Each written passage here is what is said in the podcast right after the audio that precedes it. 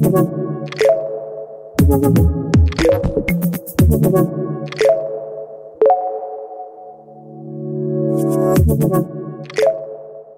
hören Coffee Tea Technology, den Podcast der K-Businesscom. Guten Tag und herzlich willkommen. Schön, dass Sie uns auch heute wieder andrehen. Mein Name ist Sandra Bayerl, ich bin Journalistin und Ihre Moderatorin und freue mich, auch heute wieder über ein sehr spannendes Thema reden zu können, nämlich über die Digitalisierung im Gesundheitswesen. Wir haben einen sehr spannenden Gast zugeschaltet und einen auch hier bei uns im Studio. Wir, Michael Baumgartner, Head of Business Consulting Health and Social Care, ein sehr komplizierter Titel bei K-Businesscom und ich befinden uns direkt in Wien und live Hallo. zugeschaltet haben wir Dr. Gerald Sendelhofer. Er ist seit 2009 im LKH Universitätsklinikum Graz tätig er leitet dort das Qualitäts- und Risikomanagement und ist Mitarbeiter einer Forschungseinheit an der Medizinischen Uni in Graz zum Thema Patientinnen und Patientensicherheit mit dem Fokus Implementierungs- und Nachhaltigkeitsforschung. So, jetzt haben wir ganz viel aufgezählt, klingt alles sehr kompliziert. Wahrscheinlich ist es das auch.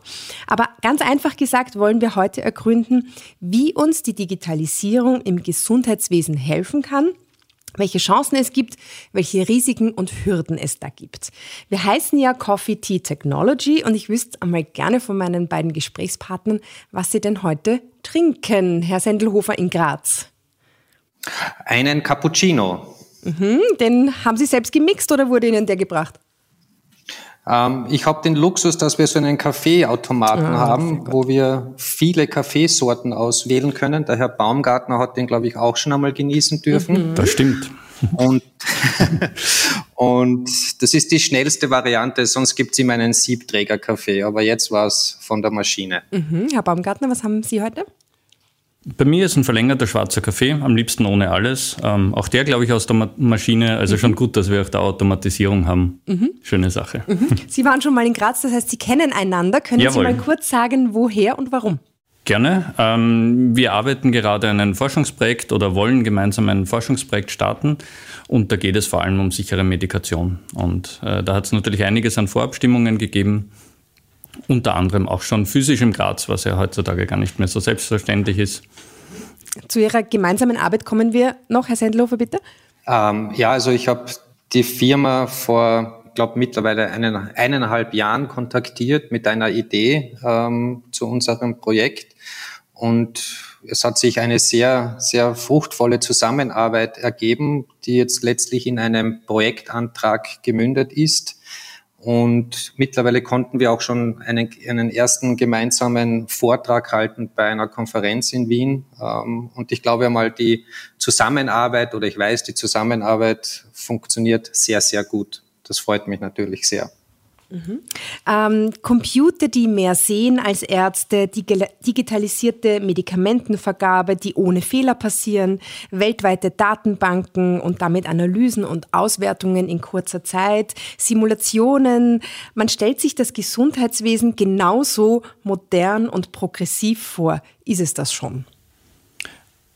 Ja, also wenn ich mal beginnen darf, auf jeden Fall in einigen Gebieten. Also es gibt sehr viele Gebiete, wo Medizin absolutes Hightech ist. Ähm, das sieht man in der Radiologie bei Magnet, äh, Magnetresonanztomographen, äh, man sieht es in der Strahlentherapie, wo absoluter Hightech betrieben wird, aber auch in anderen Gebieten in der Forschung wie in der DNA-Forschung. Also da ist es absolut top.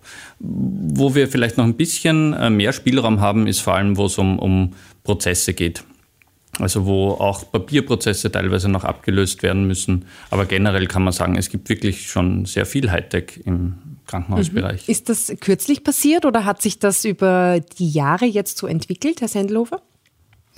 Also ich muss sagen, nachdem ich ja an der Front arbeite und auch sehr oft auf den Stationen in den unterschiedlichen klinischen Abteilungen bin, ähm, man erlebt natürlich zwei Welten. Auf der einen Seite haben wir natürlich einen Grad der Digitalisierung, der auch stetig zunehmend ist.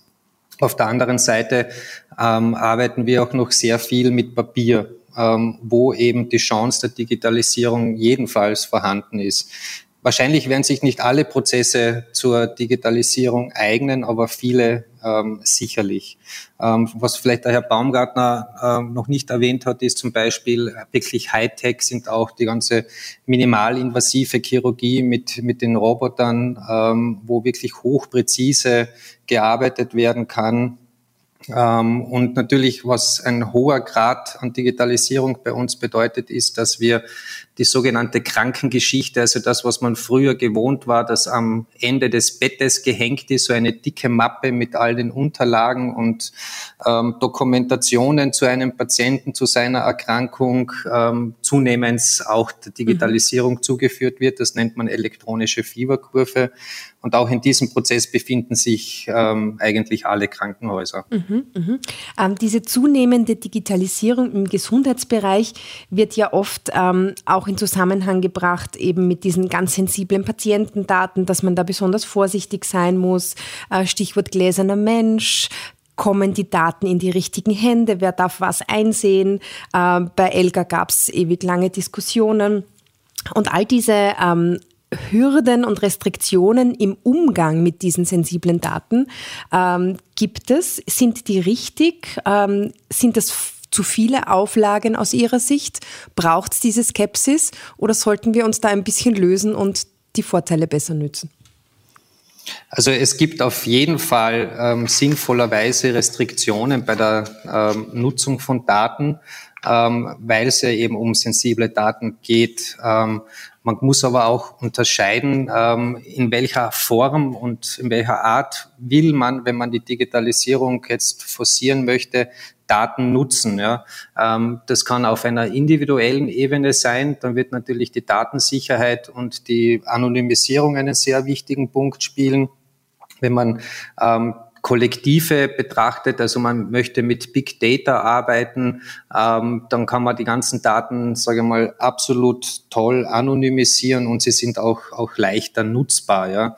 Ähm, und Restriktionen, ja, jedes Krankenhaus, jeder Krankenhausträger wird danach trachten, ähm, seine Daten so sicher wie möglich zu halten, ähm, dass man nicht gehackt wird, ähm, weil es sich eben um sensible Daten handelt. Ja. Ja, äh, da volle Zustimmung. Ähm, besonders eben im, im Public Health Bereich kann man sehr viel und sehr gut mit anonymisierten Daten, mit Mengendaten arbeiten, wie der Dr. Äh, Sendelhofer gesagt hat. Im Behandlungskontext ist natürlich wichtig, dass man Patienten im Fokus hat und mhm. dann arbeitet man mit personenspezifischen Daten. Und das ist natürlich auch ein ganz großes Thema bei uns. Also wie geht man damit um? Wie kann man mit möglichst wenig Daten umgehen? Wobei man sagen muss, dass es da einfach auch sehr gute Möglichkeiten inzwischen gibt. Also mhm. die IT bietet ja sehr viele Möglichkeiten, die man vorher auf Papier nicht gehabt hat, um Daten auch zu schützen. Oft werden nur die Angriffspunkte gesehen, aber die Möglichkeiten zur Verschlüsselung, zur sicheren Speicherung, zur äh, sicheren Übertragung sind absolut da. Wir haben in Österreich auch sichere äh, Netze, wie bei der Elga, wo nichts übers Internet übertragen wird sondern wirklich über gesicherte Netze. Also wir haben da schon sehr hohe Sicherheitsstandards. Und ich denke, dass die IT da auch einiges zur Datensicherheit beitragen kann und nicht nur ein Risiko mhm. ist. Mhm. Weil Sie auch das Thema Skepsis erwähnt haben. Also ich glaube nicht, dass wir eine große Skepsis haben im Gesundheitswesen, sondern eher ein großes Bewusstsein, mit den Daten eben so datensicher wie möglich umzugehen. Mhm. Wenn man das anonymisiert, kann man ja mit Daten und auch mit sensiblen Patientendaten fast alles machen, denke ich. Da gibt es dieses, ähm, diesen berühmten digitalen Zwilling, oder? Kann man, könnte man. Mhm. Ähm, das ist genau wieder äh, das Thema. Die Anonymisierung wäre da ein wichtiger erster Schritt. Der geht halt auch nur, wenn man eine gute technische Basis hat, nämlich strukturierte Daten, also dass man weiß, das ist jetzt ein Vorname, das ist ein Nachname, den muss ich ersetzen, den muss ich entfernen.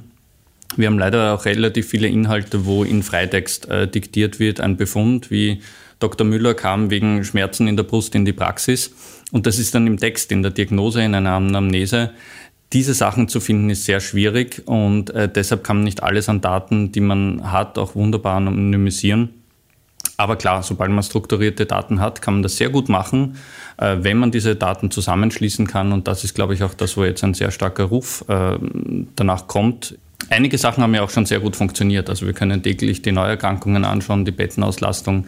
Das ist schon eine, eine großartige Sache und eine Erfolgsgeschichte, dass man sehr viel in sehr kurzer Zeit machen kann, wenn man will. Mhm. Es gibt dieses Forschungsprojekt, wo Roboter, ich nenne sie jetzt mal so, ich weiß gar nicht, wie die ausschauen könnten, die Medikamentenvergabe vornehmen. Äh, bitte erzählen Sie uns davon und ist gerade die Medikamentenvergabe in Krankenhäusern so ein großes Thema? Passieren dort so viele Fehler? Ich bin da nicht ganz bewandert. Herr Sendlofer. Hm.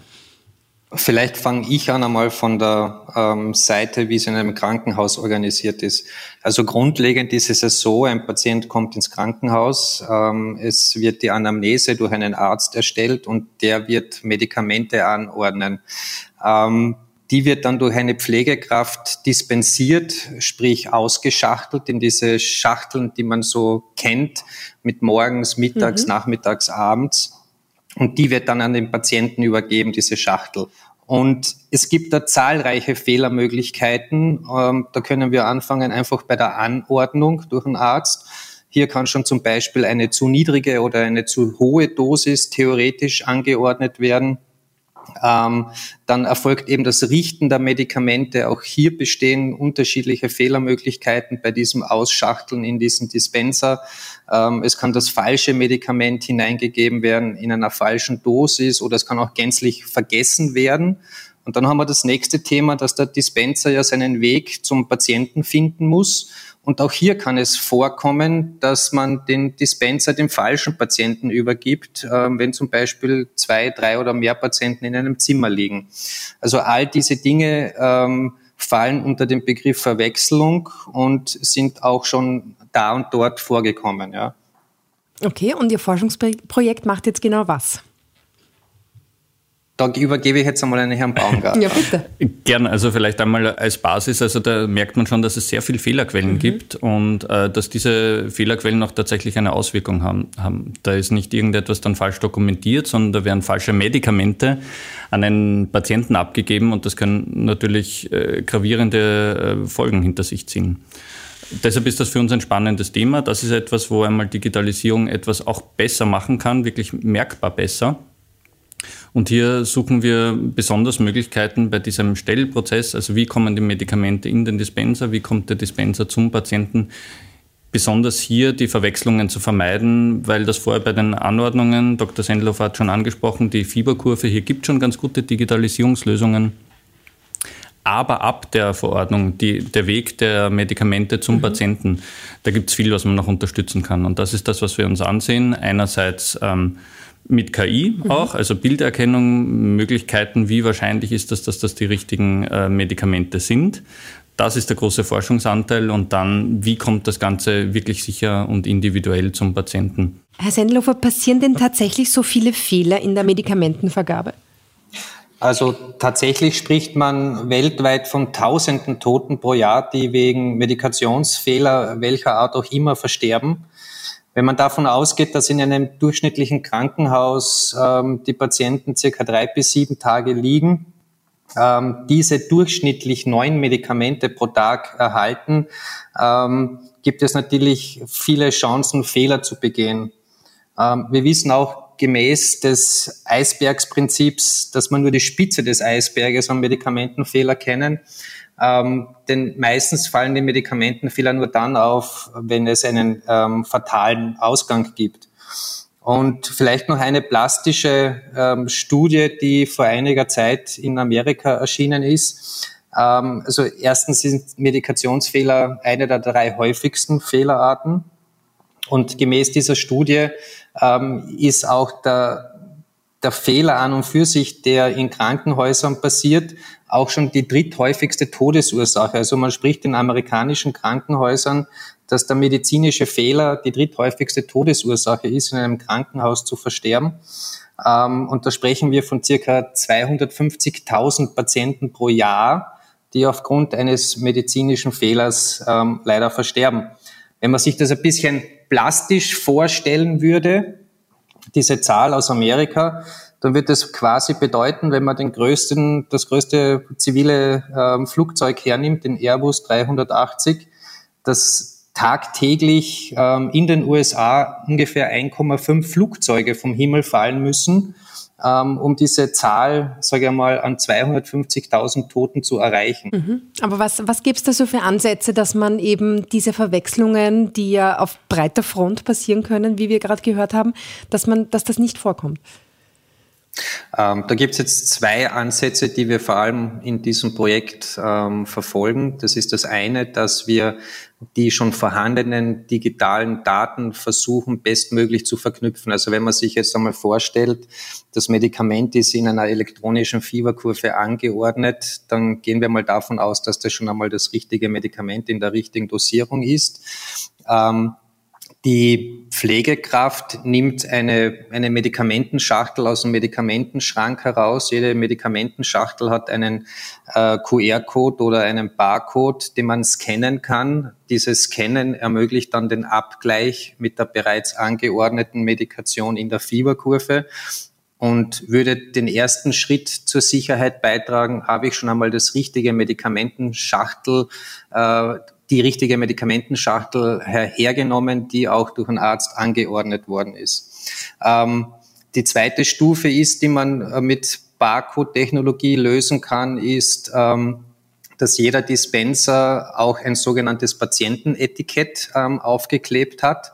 Ähm, also das spricht, der, der Dispenser ist einem bestimmten Patienten zugeordnet. Auch dieses Etikett hat einen Barcode.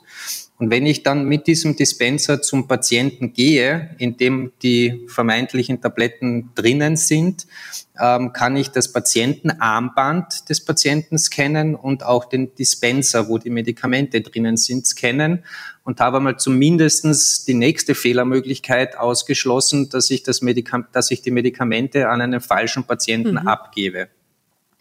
Ähm, das nächste Thema ist das, was der Herr Baumgartner angesprochen hat, die künstliche Intelligenz, ähm, dass wir, und das ist der größere Teil des ganzen Vorhabens, ähm, eine Datenbank schaffen werden, wo die meisten oder die häufigst angeordneten Medikamente abgebildet sind und dann, bevor dieser Dispenser an den Patienten gegeben wird, ähm, durch Bilderkennung überprüft wird, welche Tablette ist im Dispenser, ähm, mit welcher Dosierung und stimmt das mit der Fieberkurve, mit den ähm, elektronisch verfügbaren Daten überein. Und wie das genau dann funktionieren wird, mhm. Das ist Teil des Forschungsprojekts. Okay, und wo steht dieses Forschungsprojekt und wann kann man das so in der Praxis mal testen und einsetzen? Fehlerfrei hoffentlich. Das ist eine sehr gute Frage. Also ähm, wir warten zum Start eben noch auf die, äh, die Entscheidung zur Förderung. Also wir hoffen sehr, dass das äh, unser gemeinsames Forschungsprojekt gefördert wird. Und dann erwarten wir ein ungefähr zweijähriges Projekt, nachdem wir einerseits wissen, funktioniert das technologisch und ein großer Teil davon ist, funktioniert das im Tagesablauf von der Pflege. Mhm. mhm. Deshalb wird das auch an einer Station erprobt und schaut, ob es tauglich für den Arbeitsablauf ist und den wirklich erleichtert oder nicht vielleicht sogar verschlimmert. Und genauso, ob die Qualität sich erhöht, also ob sich die Fehler reduzieren. Mhm. Mhm. Wir werden zuerst in diesem Forschungsansatz den Prozess in einer sogenannten Prozesswerkstatt, also abseits der Station, wo das tägliche Leben stattfindet, simulieren und prüfen, ähm, wie wir das bestmöglich in den Tagesablauf alles integrieren können. Und wenn uns dieser Prozess ähm, zu 100 Prozent als gut ähm, erscheint, gehen wir dann auf die Station und gehen dann in Medias Res. Mhm, spannend, was man da alles so ähm, versucht zu verändern. Es gibt auch den mobilen Visitewagen. Sind wir da jetzt endlich beim Roboter, der herumfährt und, äh, äh, und Dinge für uns macht? Ähm, ja, er fährt herum, aber mhm. man muss ihn schieben. Man also der Visitenwagen ist nicht direkt ein Roboter, wie man sich vorstellt, das ist ein Begleiter bei der Visite. Ähm, speziell in dem Projekt wollen wir besonders für die, nennen Sie mal, die letzten 50 Meter zum Patienten einsetzen und schauen, dass von der Dispensierung der Medikamente zum Patienten keine Verwechslungen äh, passieren. Im Fall der Medikation sind das individuelle Schubladen, die elektronisch angesteuert werden können, also quasi ein persönlicher Patienten-Medikamenten-Safe, den man für sich hat. Und so wird sichergestellt, dass nachdem die Medikamente gerichtet werden, auch tatsächlich das richtige Medikament beim richtigen Patienten ankommt. Okay, also nicht mehr die letzte Meile, sondern die letzten Meter. Da soll dann auch nichts mehr passieren. Und ähm, da wird dann, also das mit dem Safe finde ich sehr spannend. Jeder hat dann sein Kästchen und das geht erst auf, wenn der richtige Patient vor einem ist. Genau. Den gibt es schon, den Visitewagen? Den Visitenwagen gibt es. Mhm. Äh, diese Integration in der Medikation und die Sicherstellung der, der Abläufe äh, und der Beweis, dass das Ganze auch eine Verbesserung bringt, das ist das, was wir hier gemeinsam erarbeiten. Mhm. Mhm. Herr Sendlofer, Sie haben vorhin auch die künstliche Intelligenz ganz kurz erwähnt. Wie viel Offenheit gibt es denn im Krankenhauswesen für solche neuen Technologien? Ist man froh, dass das kommt und einem die Arbeit auch erleichtert? Oder hat man da von Seiten der Ärzteschaft und des Pflegepersonals äh, eine Skepsis auch? Ähm, da hat man grundlegend gar keine Skepsis, sondern eher eine große Vorfreude auf solche Themen. Man muss natürlich aufpassen, dass man jetzt nicht ähm, alles mit Digitalisierung überfrachtet, aber grundlegend ist die Erwartungshaltung an, an Digitalisierung und Unterstützung mit künstlicher Intelligenz eine sehr hohe. Mhm. Ähm, das heimische Gesundheitswesen krankt ja vor allem unter zwei äh, Dingen, nämlich es ist notorisch zu wenig Personal da und es ist immer auch eine Geldfrage, ist genug Budget da. Kann die Digitalisierung hier helfen und wie weit? Also zum einen, glaube ich, kann die Digitalisierung da sicherlich helfen. Ähm, nicht, dass wir jetzt da Personal, sage ich mal, ähm, ersetzen durch Digitalisierung, sondern dass wir Personal für andere Prozesse wieder gewinnen. Ja? Mhm. Das heißt, Digitalisierung, künstliche Intelligenz kann uns dabei unterstützen, unser Personal, was ja mittlerweile sehr knapp ist, wie man in den Medien auch hört und was auch Tatsache ist, ähm, für andere Aufgaben freispielt. Mhm. Genau, das ist ja aktuell ein ganz heißes Thema, dass man eigentlich zu wenig Personal hat und wo man vielleicht früher bei Technologie die Angst gehabt hat, das könnte einen, äh, den Job einsparen, ist das im Moment mhm. gar nicht mehr das erste Thema, sondern eher, wie kann man das Personal, das man noch hat, möglichst sinnvoll einsetzen und möglichst mhm. auch mit den Kerntätigkeiten. Äh, da geht es ja auch um die Mitarbeiterzufriedenheit, besonders wenn man so Randtätigkeiten hat als diplomierte Pflegekraft muss man nicht äh, zwingend auch äh, den Kaffee bringen oder das Wasser bringen mhm. oder äh, einen Transport von A nach B mhm. machen. Mhm. Und gerade, glaube ich, bei der Administration gibt es ja immer diesen, äh, diese Punkte, wo man sagt, wir gehen über in Administration, wir haben so viel Schreibarbeit, ja. vielleicht kann man da Erleichterung schaffen und dass sich Pflegepersonal dann wieder mehr auf die Patienten äh, fokussieren kann. Das ist der wichtigste Punkt mhm. und ich glaube, das müssen genau. wir irgendwie auch auf unsere Kappe nehmen mhm. in der IT-Industrie der, der letzten Jahrzehnte, dass IT eigentlich immer als Belastung empfunden worden ist und jetzt muss man schon wieder mit dem Computer arbeiten und eigentlich würde man sich dem Patienten widmen. Jetzt äh, unter dem Namen Digitalisierung geht das in eine ganz andere Richtung, in Richtung Tools, die den Menschen wirklich äh, unterstützen und entlasten. Also bei jedem Tool, das wir im Krankenhausbereich äh, einsetzen, geht es um Entlastung von Personal und Erhöhung der Qualität. Immer diese zwei Faktoren. Und ähm, da sieht man auch, das kann auch wirklich helfen. Also da gibt es inzwischen auch einige Erfahrungsberichte, wo internationale Krankenhäuser mhm. äh, gesehen haben, man kann damit Geld einsparen, man kann die Qualität erhöhen. Also das ist etwas, das jetzt auch schon eine breite Anerkennung hat. Mhm. Haben Sie da ein Beispiel, Herr Sendlofer, wie, wie das in anderen Ländern oder Krankenhäusern funktioniert?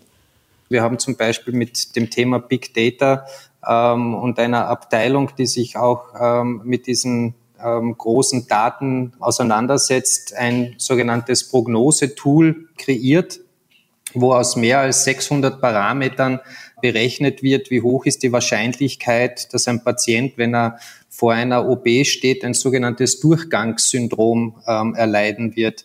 Wenn zum Beispiel so etwas händisch mit einer Checkliste abgefragt werden muss, dann dauert es fünf bis zehn Minuten, dass man zu einem Ergebnis kommt. Ähm, wenn man das durch Digitalisierung, ähm, sage ich mal, implementiert hat und man hat auf Knopfdruck einfach eine, eine Prognose, mhm. ähm, dann hat man sich schon einmal sehr viel Zeit erspart. Jetzt müssen Sie uns noch sagen, was ein Durchgangssyndrom ist. Ein sogenanntes Delir ähm, tritt dann auf, ähm, vor allem bei älteren Patienten, kann aber auch bei Alkoholikern sein, ähm, äh, bei unterschiedlichen Begleiterkrankungen wie Anämie, zu wenig Flüssigkeitshaushalt, zu geringer Flüssigkeitshaushalt, dass ein Patient nach einer Operation äh, eine gewisse Verwirrtheit mhm. hat und mhm. sich nicht auskennt. Okay. Ja. Mhm. Und wenn man das aber weiß, dann kann man auch medikamentös schon früh eingreifen. Mhm. Aber das sind ja schon fast Arzt-Duties, die der Computer da übernimmt oder die künstliche Intelligenz übernimmt. Ähm, wird das schon in der Diagnostik und in der Medikation, wird, wird der Computer da schon so intensiv eingesetzt? Ja, und besonders auch äh, international. Äh, es gibt da vor allem auch dieses, äh, diese Systeme, die bei Ablaufen unterstützt, also wie die ähm, Clinical Decision Support Systeme, mhm. die besonders auch junge Ärzte unterstützen, schnell äh, die richtigen Entscheidungen treffen zu können. Mhm.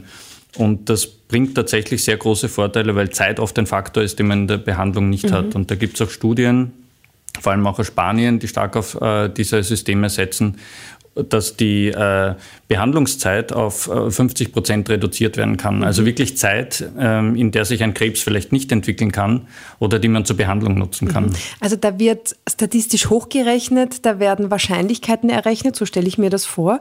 Ähm, und das wird dann sehr versachlicht. Ist dann der Arzt, der vielleicht auch noch seine Erfahrung mitbringt und sein Gefühl mitbringt, äh, ist das dann gar nicht mehr gefragt?